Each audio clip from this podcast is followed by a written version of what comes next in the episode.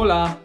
こんにちはメキシコ大使館のポッドキャストメクスハポンにようこそこの番組では私たちの国についてやその歴史今話題の出来事ゆかりのある人物やエピソードなどを紹介しますお楽しみください Bienvenidos a Mex Japón, un podcast desde la Embajada de México en Japón, donde hablaremos sobre nuestros dos países, su historia, su actualidad, los mexicanos aquí, los japoneses allá y muchos otros temas sobre México y Japón.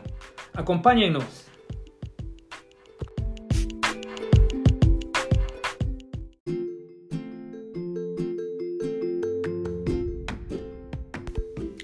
皆さんはソン・ハローチョという音楽を聞いたことはありますかソン・ハローチョとはメキシコ東部の州ベラクルスの一部で演奏される民衆音楽のことで実は日本でよく耳にする曲も多いジャンルです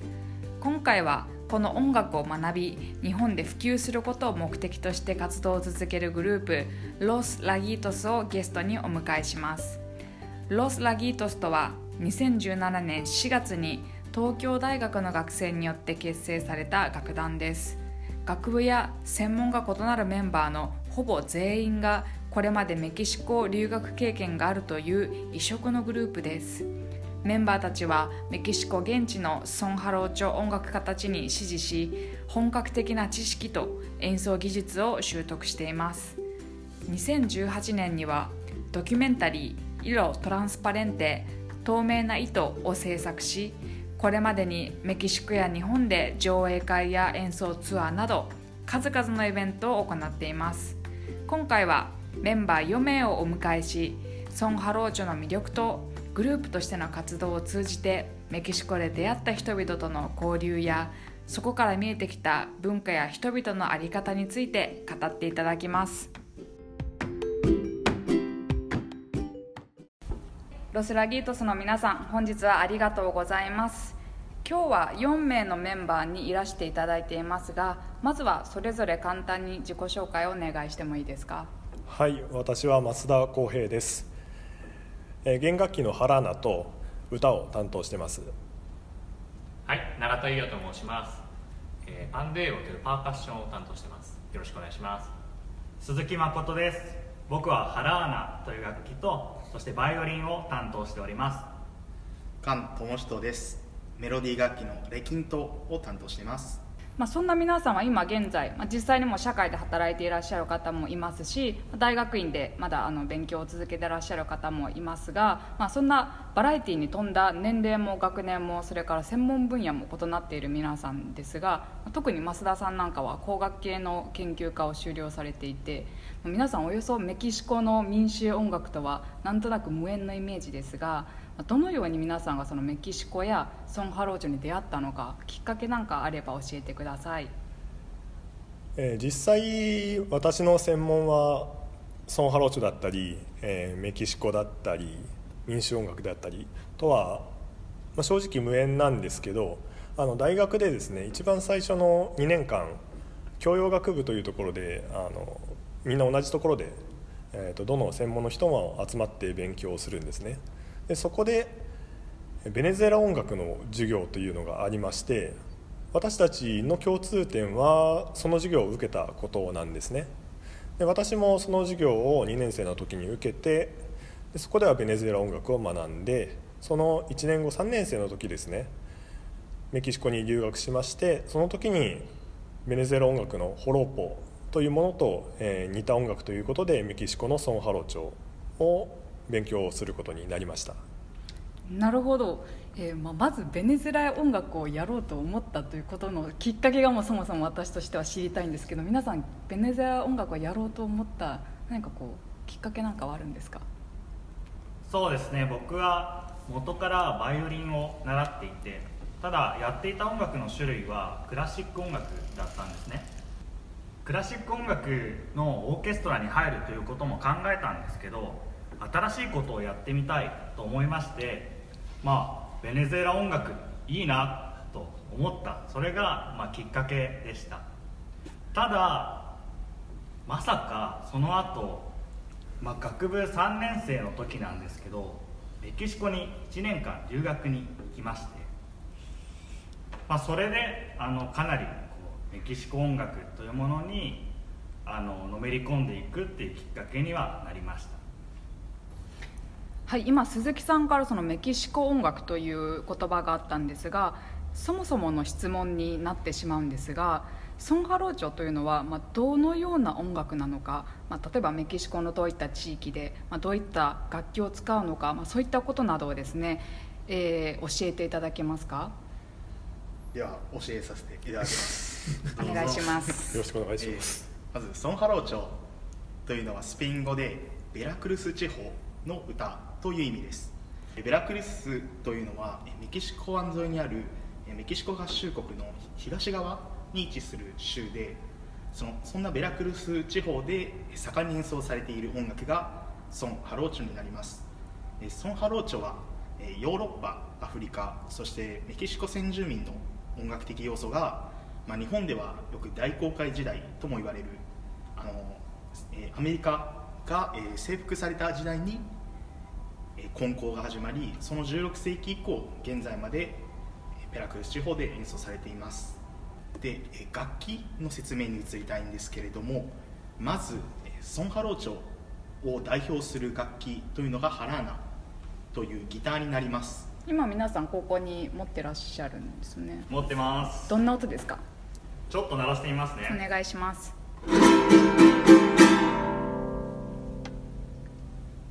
まあ、このように書き鳴らしてコードを演奏する楽器なんですけれども、えーこれは5コースに10本のナイロン弦が貼ってあるギターになります。そして、えーソン・ハローチョでメロディーを担当する楽器もいくつかありまして、まあ、まずもって有名なのはハープスペイン語では arpa と言いますあるいは、え今日僕がここに持ってきていて、まあ、僕がこのロス・ラギートスで担当している楽器なんですけれどもレキントというメロディーギターがあります。ちょっと弾いてみますね。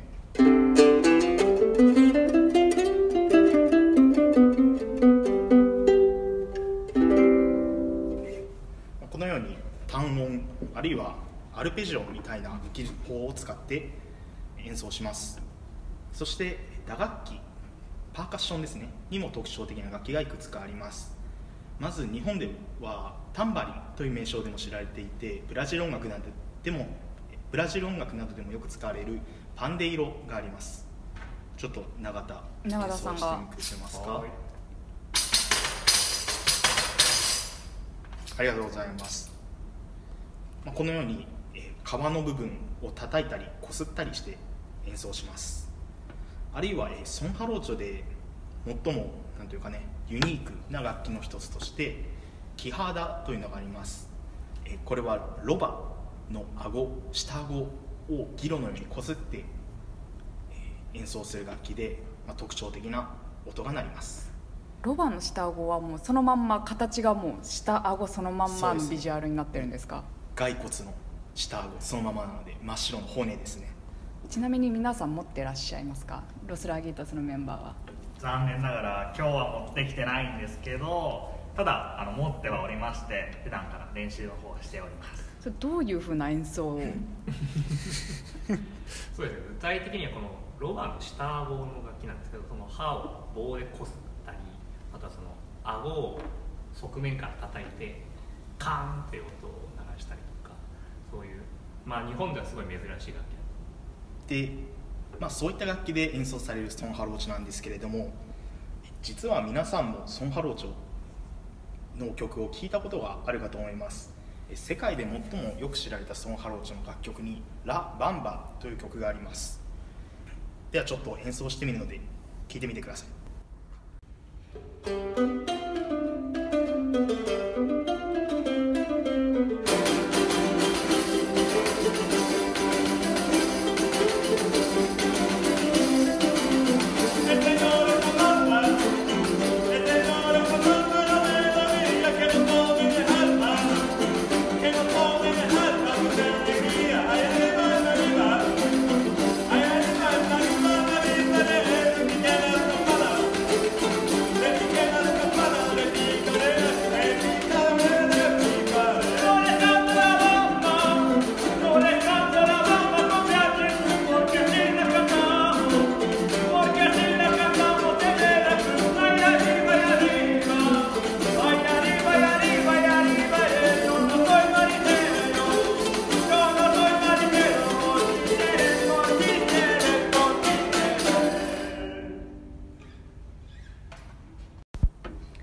ありがとうございます。ま皆さんはそのソン・ハローチョについてその成り立ちや歴史、文化的背景とかそれから社会的意味ですね、まあ、そういったものをまさに研究といえる熱心さで学ばれています。が同時にそのソン・ハローチョの本場で演奏家に師事して、えハローチョのその演奏を習得されています。メキシコ現地でしかもスペイン語によるソン・ハローチョ修行ぜひそのあたり詳しくお聞かせ願えますか？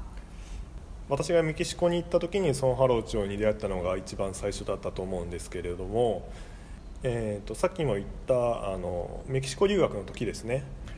えーメキシコ留学1年間あったんですけどなかなかあの留学していたメキシコシティでは、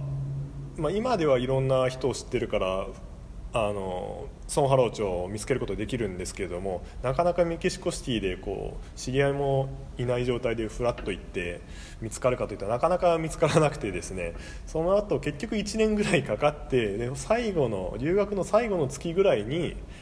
あのもうソン・ハローチョ界で一番有名と言ってもいいだろうあのヒルベルト・グティエレスというあのモノブランコというグループのリーダーなんですけど彼になぜか自宅に呼ばれまして。全部なぜですか？あの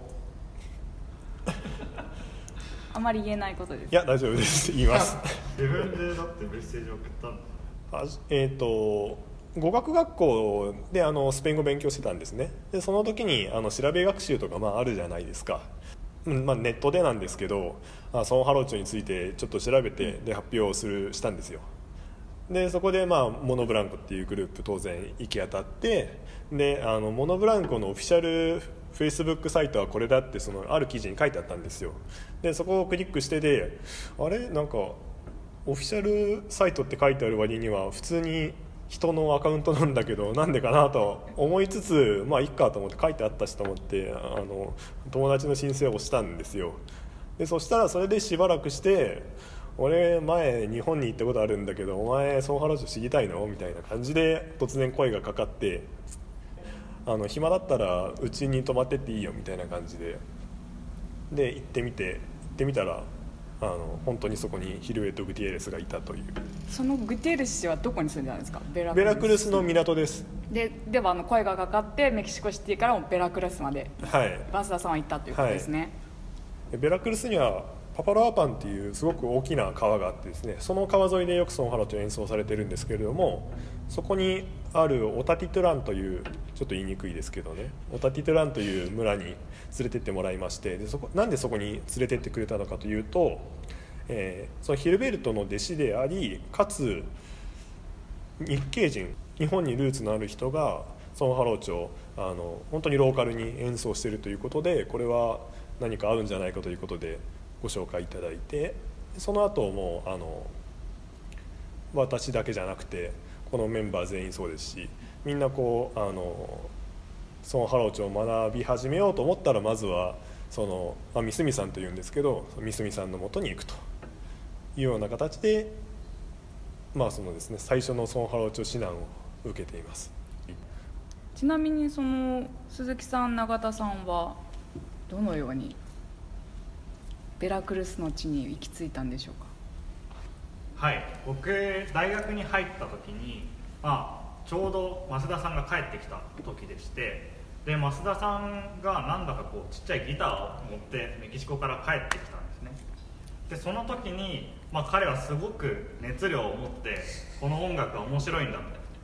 我々後輩に伝えてきたわけです。でまあ今となってはそれはちょっとこうなんていうんですかねあのあれがなければっていうふうに思うこともあるんですけど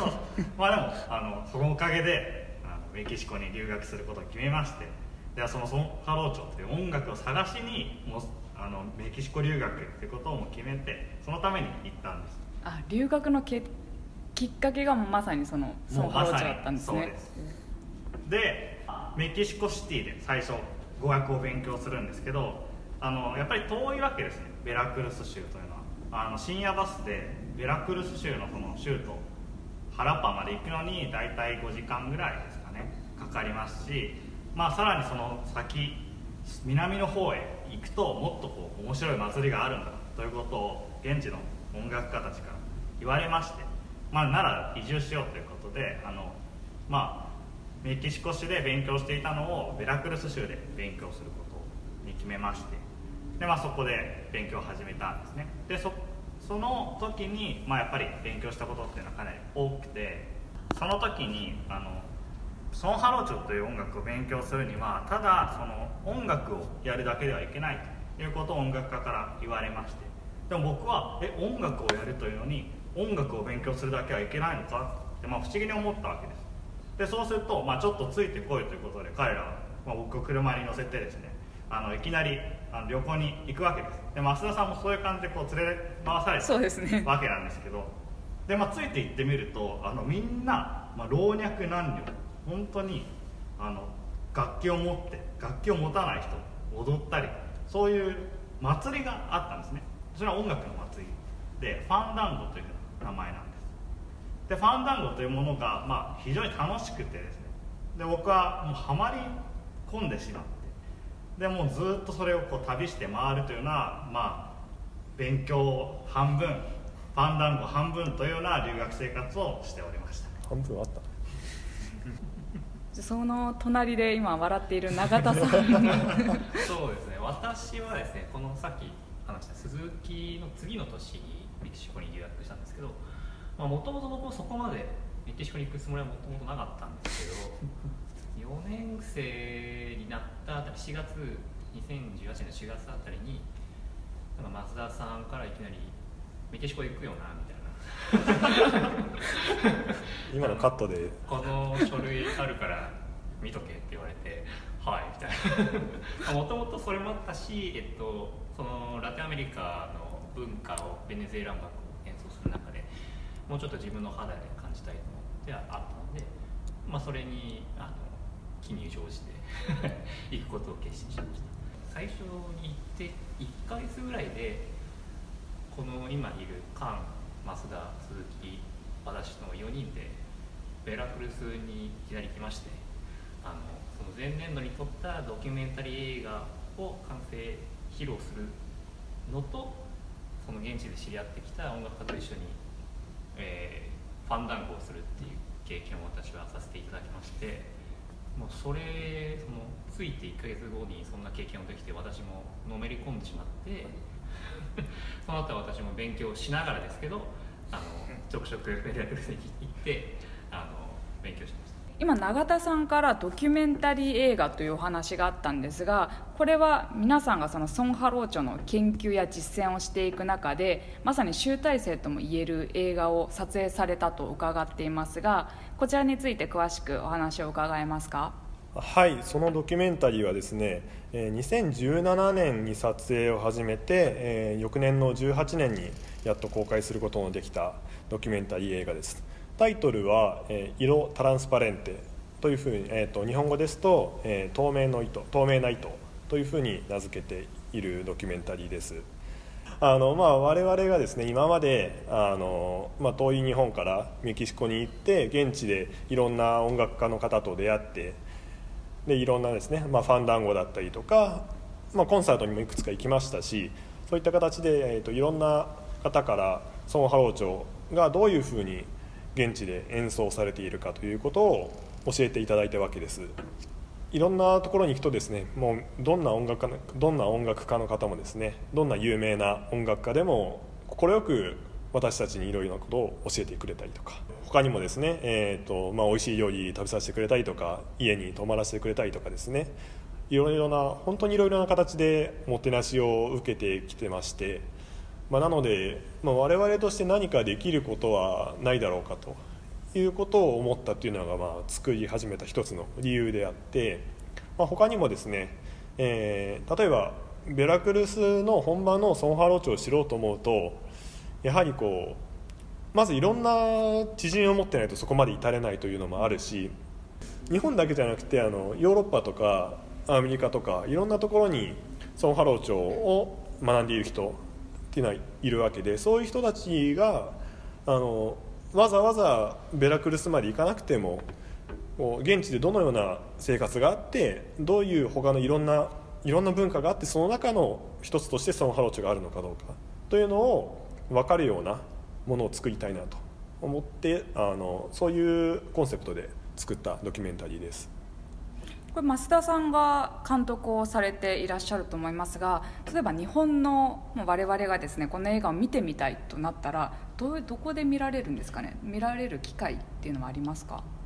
あの YouTube であの無料で公開してますのでそちらでもいつでも見たい時に見られます。監督は増田さんということですが鈴木さんも一緒に撮影を行っていたということで鈴木さんも何か思い出などありますか？はいあのまあ増田さんも言っていたんですけどやっぱりあの現地の音楽家が温かく迎えてくれたということが一番の思い出なんですよね。で彼らはまあベラクルスといいましても広い州でありますから各地にいろんな名産があったりするわけです。でそれにまあ行こうよとかこれは美味しいから食べようとか誘ってくれるんですね。一番それがまあやはり夜中8時間の夜行バスに乗って疲れた体には、まあ、とても効くわけなんですね。ベラクルスに行ったことのある方はアロス・アラ・ドゥンバーダというものを食べたことがありますでしょうか？どんなもんですかそれ？それは日本語で言うと海鮮雑炊のようなものなんですね。海鮮雑炊。エビですとかカニですとかいろんな海鮮が雑炊ご飯と一緒に、まあ、煮られているものなんです。でそれがもう本当にあの二日酔いにも効くんですよ。であのまあベラクルスといえばやっぱり海がありましてそこでまあ二日酔いに効くのはアロサラントゥンバーラ。そしてまあもう一本のビールということで本当に幸せな午前を過ごさせてもらったりそんな思い出があります皆さんはこれまでメキシコと日本の両方でコンサートやイベントなどを開催されてきたと思いますがそうした経験の中で一番印象に残っているものとかこれは興味深いなって思ったそういったことがあればぜひ教えてください。えっとそれは2019年の2月にあったお祭りでの思いなんですけどそのお祭りの名前はカンデラリアという名前でしてメキシコのベラクルス州のトラコタルというあの、まあ、パパロアパンガーの都市で行われる毎年行われるお祭りなんですけどなぜそれが非常に印象に残っているかというとですねそのカンデラリアというお祭りは、まあ、ソンハローチョのファンダンゴの中でもおそらく1、2を争うような有名なお祭りで、まあ、そのお祭りにそのトラコタルパニ音楽家であるフリオコロというあの音楽家の方からぜひそのお祭りで弾いてくれないかっていうふうな招待を受けましてここにいる増田鈴木と私で一緒にその祭りに参加したという話がで個人的にその祭りで印象に残ってるのはですねこの3人だけじゃなくて今までにメキシコで知り合ったそのわ私たちよりも若い10代とかの、えー、ミスミさんの息子であったりそこの彼の友達と一緒に満員のそのステージの中で、えー、一緒に共演したということが非常に印象に残ってます、まあ、演奏自体はそこまであのもちろん現地の人には及ばないんですけど僕たちが弾いた瞬間にその会場の皆さんが「おお!」本当にあウェーウェーブみたいな本当に怒るんだな本当に。っていう。それはもうあの演奏の素晴らしさとかそれから日本人がとかあそういった両方。両方ですよね。もちろんそうですよね。いやでもいや本当になんかすごい皆さん喜んでくださってあそれを見た時にはよ来てひ弾けてよかったなと思いました。おじいちゃんたちも朝までいたよね。本当ですよその皆さんも楽器の弾き方っていうのは習ってるんですかね？それとも自然にできてしまうもんなんですかね？皆さんそのおじいさんとか地元の方々っていうのは。おそらくもう小さい頃からその町で育ってきてそのファンダンゴと共に一緒に暮らしてきたっていう家庭があるのでそういったプロセスで習ってきたなるほど。例えばあの書いた譜面とか譜面だとか、まあ、歌詞は最近はいろいろと書いて残されてるんですけども基本的にこの音楽は書いて残さないものなんですね。で例えば親だとか、まあ、おじいちゃんおばあちゃんかもしれないしあのもしくは兄弟かもしれないしそういった人からあの口づてというかですね実際に見て学ぶ聞いて学ぶという形で、えー、と身につけていくんですね。見ていて感見ていて参加していて感じるのはそのファンダンゴっていう場もあのそういう学びを得る場としてすごい大事なところで、えー、例えばあのファンダンゴの真ん中ではその、えーと、タリマという木の箱の上に乗って、えー、踊るんですけどそこでですね、えーと、例えばおばあちゃんが孫とこう50歳60歳ぐらいの差のペアで踊ったりとかしてですねそれで教えてたりとか。あとはもう本当にみんながあの集まって演奏する場なのでもう20人30人とかもう多い時だとね100とかもうそれくらいの人が集まって演奏するんですよ。でなのでもうあのもう間違えることを恐れる必要はないしあのでそこであの演奏しながら例えばもう隣の人が見ているあの弾いてるのを見ながらあ次のコードこれかと いうので直してあのもし何か間違ってたら隣の人がトントンって肩してくるみたいな。形でですねあのその祭り宴の場で、演奏しながら実際に学んでいくというような、学び方がこのソン・ハロチョの在り方なのかなと思います。皆さんのこれまでのお話を聞いているとそのロス・ラギートスとしてその音楽ですね主にを通じてとにかくたくさんの多くのメキシコ人と交流を重ねてきたと思いますでこのロス・ラゲートスさんのこれまでのこの取り組みを通じてですね日本とそれからメキシコ人メキシコの友情や関係に寄与しているとどのように寄与しているとお考えですか？えー、私たちがですね実際に現地でソン・ハローチョをですねあの現地の音楽家に教えてもらったというのも一つ交流ではあると思うんですけれどもただあの私たちがグループとして何をしたいかというとまあ、今はあの主に演奏活動ですね。あの人前で演奏するというのをしているんですけれどもあの本当に最後にしたいことというのは日本でファンダンゴを開催していくということなんですね。でそのファンダンゴを開催していくっていうのはこうどういうことかっていうと、まあ、今は日本ではなかなか例えばメキシコ音楽と言われてソン・ハローチョを想像する人ってなかなかいないという中でだからまずは最初にえーと、私たちはそのコンサートだとか、えーと、セミナーだとかを開いてそこであのそのハローチョを知っている人たちというのをまず増やそうとしてるんですね。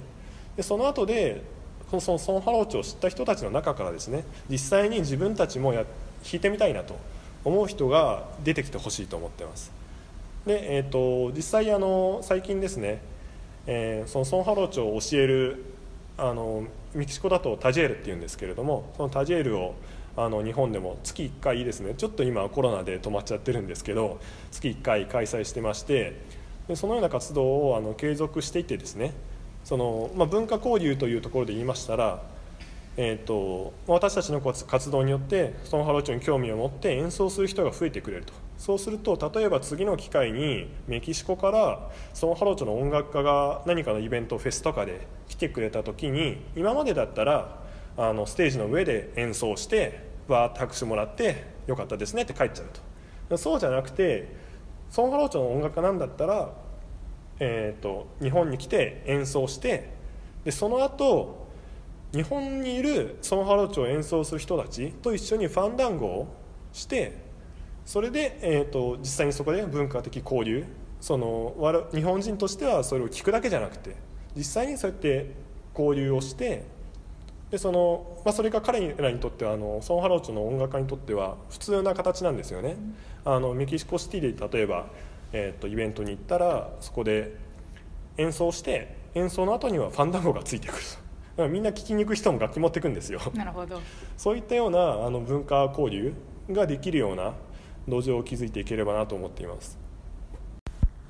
ありがとうございます。そのように日本でソン・ハローチョの実践者をまあ、増やすというためにですね使命のためにたくさんの活動をされているロス・ラギートスさんですが次なる取り組みは今準備計画されていることはありますか？はい、えー、先ほども少し申し上げました、えーと、 taller ですね。あのソン・ハロー町演奏を教えるという活動をですね、えー、毎月1回やあの行っていまして、えー、最近ちょっとですねあのコロナの影響で中断してしまったんですけれども、まあ、できればあの8月か9月ぐらいから再開したいなと思っていまして、えーまあ、それはですねもう再開したらですねその後はあの毎月ちゃんと開催していきないきたいなと思っています。じゃあ今年もいろいろと計画が詰まっているということですね。そうですね。コロナが収まってくれればいいんですけどね。その通り。ぜひ皆さん来てください。はい。ではそんな皆さんにズバリ一問一答の質問です日本のリスナーの方にメキシコについてお勧めしたいものことなどがあれば教えてください。アロスタルトゥンバ来ました。ーダぜひぜひあの本当に美味しいんで海鮮雑炊食べてみてください。では逆にメキシコのリスナーですね日本についてお勧めしたいものことなどあれば。三海さんに一番受けたのは銭湯ですね。銭湯。銭湯ね裸の付き合いというものを三海さんたちは体験されたことがなかったので 大受けでした。ねうんなるほど。その時メキシコにに銭湯ってないですよね。その時にあのバニョプブリコに行こうって言ったら「えななんで?」って言われて「ななんいやトイレあるじゃん」みたいな感じで言われて。バニョプーブリコって言ったらやっぱり公衆トイレですもんね、バニャーですけどねで重そうした困惑した三角さんを連れて行った先が銭湯。ああと。で大受けとロスラギートスの皆さん増田さん菅さん鈴木さん永田さん本日はどうもありがとうございました。ありがとうございました。最後に一言何かあればよろしくお願いします。ソンハロー町本当に楽しい音楽なのでぜひ皆さん一緒にやりましょう。待ってまーす。